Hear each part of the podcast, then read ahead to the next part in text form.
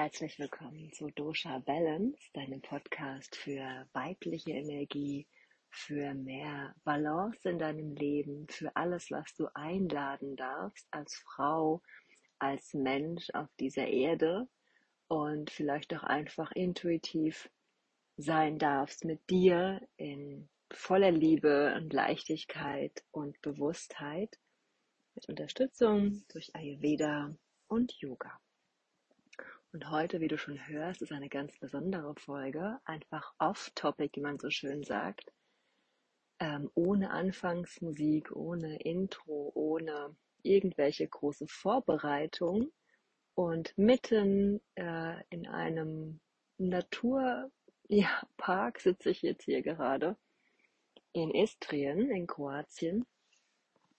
Und hatte so das Bedürfnis, einfach eine Folge aufzunehmen zu dem Thema was ist eigentlich Weiblichkeit? Ähm, denn das hat mich jetzt gerade sowieso schon länger begleitet und ich auch mit vielen Gesprächen mit unterschiedlichen Frauen spüre ich einfach auch, dass nicht nur mich dieses Thema sehr stark begleitet und immer wieder in verschiedenen Aspekten ähm, ja irgendwie aufkommen lässt in meinem Leben, in unserem Leben. Und daher, wenn die Aufnahme heute vielleicht ein bisschen nicht so super ist von der Qualität und du vielleicht auch viel Rauschen hörst im Hintergrund, hier ist gerade ein bisschen Wind, sitzt hier unter Kastanienbäumen, ähm, dann sieh es mir bitte nach. Aber ich hoffe, dass du alles gut verstehen kannst. Mein Pitter hat auch ganz klar gesagt, das kannst du doch nicht machen unprofessionell, kein richtiges Mikro, kein schalllichter Raum, kein Intro, keine Musik. Ähm, und mein Vater sagt, komm, mach einfach, leg einfach los, der Inhalt ist doch super wichtig. Und tatsächlich ähm, habe ich mich auch ein bisschen an der lieben Lena Dieterle orientiert, deren Podcast ich auch gerne höre, Vögel wollen fliegen. Verlinke ich euch auch gerne, wenn ich es nicht vergesse. Ansonsten schau einfach selbst rein in deinen Podcast äh, Provider und äh, Vögel wollen fliegen, weil sie macht überhaupt kein Intro. Also sie macht immer alles frei Schnauze und lädt es einfach direkt hoch. Und ich finde es auch sehr sympathisch, denn wie gesagt, ich finde den Inhalt einfach wichtig und nicht unbedingt das drumherum. Das ganze Shishi, was auch nett ist, mache ich ja auch gerne. Aber es ist nicht das Wichtigste in einer Podcast-Folge. Und jetzt der Bogen zur heutigen Folge, denn auch mit der lieben Lena habe ich öfter mal solche Gespräche, also passt perfekt, das Thema Weiblichkeit. Denn was macht uns denn aus als Frau? Und die letzten Tage, die ich jetzt hier verbracht habe bisher im Urlaub, ich bin in einem, in einer Eco-Villa, ähm, sehr zurückgezogen mit einem großen Grundstück, ganz natürlich, mit unheimlich vielen schönen Kastanienbäumen, Olivenbäumen, ähm, 11.000 Quadratmeter eingezäunt, prima für die Hundis hier, sich frei entfalten zu können. Aber klar sitzen die natürlich nur um uns herum und gehen nicht wirklich äh, das ganze Grundstück ab, wenn wir nicht dabei sind, aber haben trotzdem jede Menge Spaß, genau wie wir auch. Und das Wetter so traumhaft ist und wir hier wirklich komplett für uns sind und weit und breit keine Nachbarn, kein ähm, Straßenverkehr direkt am Grundstück, wo man einsehen kann, habe ich mich sehr viel mit dem Thema Weiblichkeit beschäftigt, vor allem mit dem Thema Nacktheit. Denn ich verbringe hier sehr viel Zeit draußen, also wir verbringen sehr viel Zeit draußen. Eigentlich die meiste Zeit, wir schlafen eigentlich nur drin. Und ähm, ja, ich bin oft einfach immer so ein bisschen nackt, ne? Weil für wen muss ich mich denn anziehen? Wir machen eine Outdoor-Dusche, die zwar so ein bisschen umschützt ist mit ähm, mit Sträuchern. Also man kann wirklich von den, ich sag mal, von den Wegseiten, wo theoretisch mal jemand vorbeilaufen könnte, was aber keine also Sackgasse ist, ähm, kann man nicht einsehen. Und ähm, ich ziehe mich dann oft einfach auch gar nicht direkt an und bin dann einfach so, wie ich bin. Und ich fühle mich damit auch tatsächlich sehr wohl. Und das hat mich dazu gebracht, mir Gedanken über meinen Körper zu machen, denn mein Körper bin ich 41, hat sich natürlich sehr stark verändert in den letzten Jahren, Jahrzehnten. Und vielleicht geht es dir auch so, dass du so ab 35, 40, vielleicht auch 45 oder 50 eine starke Veränderung in deinem Körper wahrnimmst. Natürlich auch viel früher, ne? schon mit 13, 14, 15 beginnt ja die erste Veränderung so. heutzutage glaube ich sogar schon noch früher, so mit elf, zwölf schon, wenn dann die äh, jungen Frauen mit der Periode beginnen und der Körper sich verändert. Dann in den Zwanzigern auch nochmal so eine kleine Veränderung, einfach die Weiblichkeit wird stärker, die Rundungen werden stärker und auch dieser Fortpflanzungstrieb ist natürlich dann auch größer. Und es verändert sich irgendwann wieder. Es geht wieder mehr zurück. Wir werden, ähm, wir verlieren Östrogene, Weiblichkeit, ich sag mal, ähm, nach medizinischer Sicht wird wieder weniger.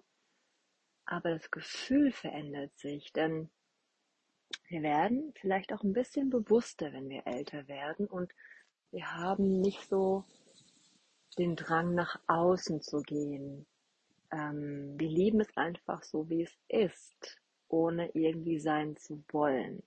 Und jetzt bin ich eine Frau, die äh, nicht unbedingt dürr ist, aber auch nicht übergewichtig. Ich habe meine Rundungen, ich habe nicht die schönsten äh, Beine, Hüften, Bauch, Brüste, Arme. aber ähm, was ich für mich gelernt habe, ist, dass es alles so okay ist, wie es ist. Und ich fühle mich jetzt wesentlich weiblicher und wohler als vor 20 Jahren. Und vor 20 Jahren war mein Körper nach, ähm, ich sag mal, offiziellen Gegebenheiten schöner.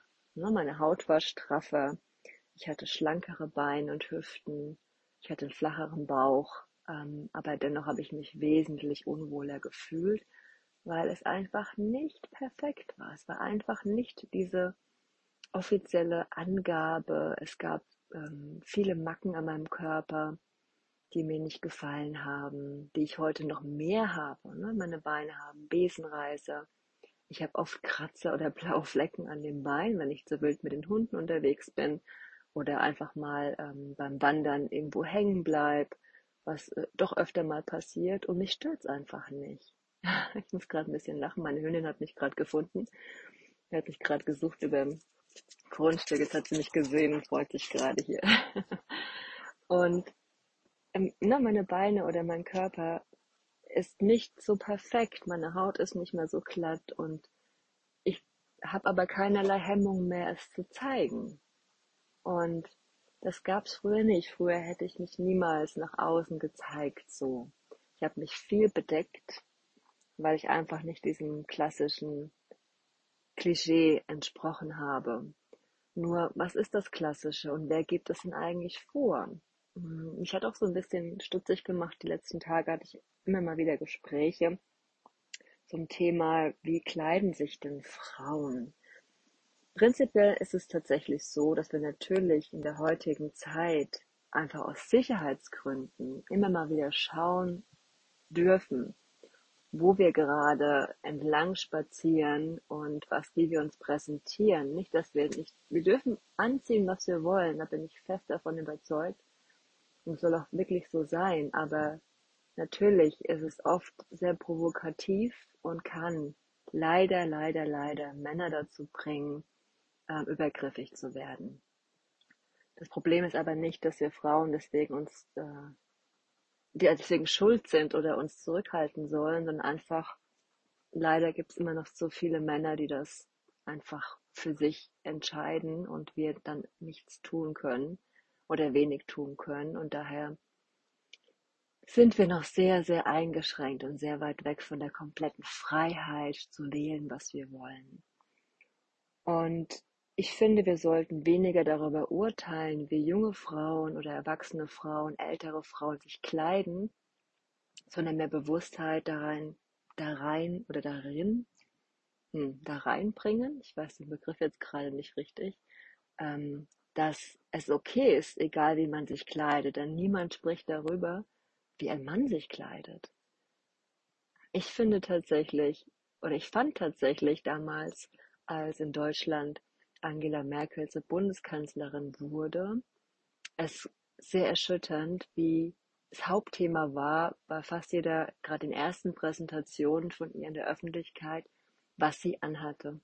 Es wurde prinzipiell erstmal diskutiert, ob sie einen neuen Hosenanzug trägt, ob sie ein spannendes oder nicht spannendes, für sie gut äh, tragbares Abendkleid zu irgendwelchen öffentlichen Veranstaltungen trug. ob es ihr gut passte, gut sitzte, ob es ihren Körper, ob es sie betonte, was auch immer. Und ich habe mich dann gefragt, ähm, ob jemals bei Helmut Kohl mit seinem sehr, sehr runden Körper, sehr übergewichtigen Körper oder auch Gerhard Schröder, ähm, ich möchte diesen Männer jetzt nicht negativ beurteilen, aber einfach, sie sind auch nicht die schönsten Menschen der Welt, ähm, jemals ge jemand gefragt hat, ob er die richtige Krawatte, den richtigen Anzug trug, passend zu seinem Typ. Und das fand ich einfach sehr schade, denn sobald eine Frau in der Öffentlichkeit sich präsentiert, ob jetzt populär oder einfach nur privat, wird sie oft nach dem Äußeren verurteilt, beurteilt. Und davon müssen wir wegkommen, denn das hält unsere Weiblichkeit meiner Meinung nach sehr stark zurück, denn wir haben gar keine Chance, uns einfach so zu fühlen, wie wir uns fühlen wollen, denn Weiblichkeit ist auch etwas sehr Individuelles. Das Thema BH, also ähm, ja, Brüstenhalter ist auch so ein spannendes Thema. Ich hatte auch vor ähm, zwei, drei Jahren mal ein spannendes Gespräch mit einer Frau, ich auch sehr schätze. Und sie hatte mir erzählt, ich habe es jetzt nicht mehr nachverfolgt, aber ich gebe es einfach mal so weiter, wie sie es mir erzählt hatte, dass der Büstenhalter, wusste ich gar nicht, eigentlich eine Erfindung des Mannes ist. Denn ich weiß nicht, in welchem Jahrzehnt es war, Männer sich eben, ja, ich sag mal, überfordert fühlten mit dem Thema Nippel.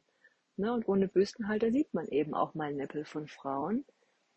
Also wurde der Büstenhalter eben entwickelt, damit Frauen ihre Nippel nicht so sehr präsentieren und Männer davon entsprechend nicht angeregt werden oder irritiert werden oder wie auch immer. Das ist doch verrückt, oder? Mal ganz ehrlich, heb doch mal die Hand. Ich sehe es natürlich nicht. Wie viele männliche Nippel hast du schon gesehen? Aufgrund eines T-Shirts oder einfach in dem Männer oben ohne am Strand oder irgendwo beim Wandern oder in der Stadt äh, durch die Gegend laufen im Sommer. Das ist vollkommen okay, normal und keiner würde darüber urteilen. Ich möchte jetzt nicht Frauen anregen, oben ohne durch die Stadt zu laufen, sicherlich nicht, aber einfach der Gedanke, dass wir hier uns einschränken müssen als Frau, weil eventuell der ein oder andere Mann sich hier ähm, zu sehr ja, erregt fühlt oder betroffen fühlt oder irgendwie das unangenehm empfindet. Mich hat noch nie jemand gefragt, ob ich es unangenehm finde, wenn ein Bauarbeiter auf äh, der Baustelle oben ohne rumläuft im Sommer. Vielleicht finde ich es unangenehm, aber es interessiert einfach niemanden. Es ist okay. Unsere Gesellschaft sieht das als in Ordnung an. Und das sind Dinge, die ich einfach sehr schade finde. Es hat auch nichts mit Feminismus zu tun. Es ist einfach nur die Frage, wer darf diese Dinge entscheiden? Wer darf entscheiden, wie ich mich in meinem Körper fühlen darf und wie ich mich mit meinem Körper zurechtfinden darf als Frau, als junge Frau, als Zehnjährige, Zwölfjährige, die gerade ihren Körper erstmal in der ersten Veränderung kennenlernt und hier schon die ersten Einschränkungen hat. Es wird ja in der heutigen Zeit auch immer weniger darüber gesprochen, was die Menstruation bedeutet. Die Kinder bekommen oder die Mädchen bekommen einfach ihre erste Periode. Und wenn sie Glück haben, gibt es eine Mutter, die das feiert, die das Kind initiiert und ihr erklärt, wie wundervoll es ist, jetzt eine Frau zu sein und wie wichtig diese Menstruation für sie ist, die nächsten 50 Jahre, 40 Jahre, je nachdem. Wahrscheinlich eher 40 Jahre, 50 ist doch ein bisschen viel. Und, und wenn sie Glück hat, hat sie so eine Mutter oder auch eine Tante oder eine Großmutter oder eine große Schwester, die eben hier dieses Initiieren mit ihr macht. Wenn sie Pech hat, fällt sie einfach in diese Periode hinein und weiß überhaupt nicht, was es für ihren Körper bedeutet. Und dann kommt plötzlich die Pille dazu, weil die ersten sexuellen Erfahrungen da sind, die oft auch von einem Mann gesteuert sind. Was nicht immer schlecht ist, aber einfach dieses Bewusstsein fehlt für den eigenen Körper. Was will ich überhaupt? Was macht die Pille überhaupt mit mir? Vielen Frauen ist gar nicht bewusst, dass die Pille kein Hormon ist, sondern ein Medikament das die Hormone steuert. Das heißt, du nimmst dann vielleicht 20, 30 Jahre ein Medikament jeden Tag ein, damit du nicht schwanger wirst. Und manchmal sogar, obwohl du gar keinen sexuellen Partner hast, Sexualpartner hast, sondern einfach nur, weil es schon Gewohnheit ist und irgendwie das alles ein bisschen regelt und du dann auch prima deine Periode steuern kannst, wenn du in Urlaub fährst. Ne? Diese ganzen Dinge kennt wahrscheinlich jede Frau so ein bisschen, die mal die Pille genommen hat. Aber die Ärzte klären gar nicht darüber auf, was das bedeutet. Wenn du einen guten Arzt, Ärztin hast, sicherlich schon. Aber wie oft kommt das wirklich vor? Das ist der nächste Eingriff in deine Weiblichkeit, denn du hast gar keine Chance, einen eigenen Zyklus zu haben, wirklich deinen Körper fließen zu lassen und das äh, laufen zu lassen im wahrsten Sinne des Wortes, was er wirklich kann. Das heißt, wenn du plötzlich nach vielleicht 10 Jahren, 15 Jahren das Gefühl hast, du möchtest jetzt Nachwuchs haben, dann kann es sein, dass es gar nicht so gut funktioniert, weil dein Körper gar nicht richtig getaktet ist, er weiß gar nicht, wie es funktioniert. Und das dauert dann ganz oft eine ganz lange Zeit. Und schon sind wir beim nächsten Thema Weiblichkeit. Du bist noch gar nicht richtig mit deinem Körper verbunden, wenn du die Pille wieder abgesetzt hast, vielleicht in den 20ern, vielleicht auch erst in den 30ern. Und dann bist du doch schwanger und hast wieder eine nächste Hürde. Der Körper verändert sich erneut. Du bist Mutter, du wirst Mutter, du trägst ein Kind aus, du stillst das Kind und hast gar keine Zeit, dich mit dir zu beschäftigen. Und erst wenn vielleicht das Kind aus dem Haus oder die Kinder aus dem Haus sind, die nächste Phase in deinem Leben kommt, wenn du Glück hast, dann kommt eine bewusstere Phase, in der du dich wieder mit dir selbst beschäftigen kannst. Das ist oft eine Umbruchphase, in der Frauen sich stark verändern. So in den 50ern, wenn dann die Menopause langsam kommt und dann die Energie aus dem Uterus, aus der Fortpflanzungsenergie langsam wieder zurückgeht in den Kopf, ins Bewusstsein und dann Veränderungen da sind wie neue Berufswahl, Yoga, ähm, Achtsamkeit, Meditation plötzlich wieder im Vordergrund sind, dann kann es oft sein, dass sie ausbrechen aus einer Situation, der sie vielleicht seit Jahren, Jahrzehnten gar nicht so glücklich waren, aber es irgendwie ausgehalten haben. Und das ist sehr schade, denn wenn wir viel früher in unserer Weiblichkeit ankommen würden, uns mehr damit beschäftigen würden, wäre diese Umbruchphase wesentlich leichter. Also diese emotional-geistige Phase. Körperlich ist es eine Sache, emotional-geistig eine andere. Denn auch das kann sehr, sehr anstrengend sein. Ich sehe es oft, auch im Coaching, dass Frauen in den Wechseljahren besonders was keiner darüber spricht, Depressionen haben. Wir sprechen immer von Hitzewallungen und Schlafstörungen, ähm, aber keiner spricht von den emotionalen, geistigen Themen wie Depressionen. Ein Riesenthema.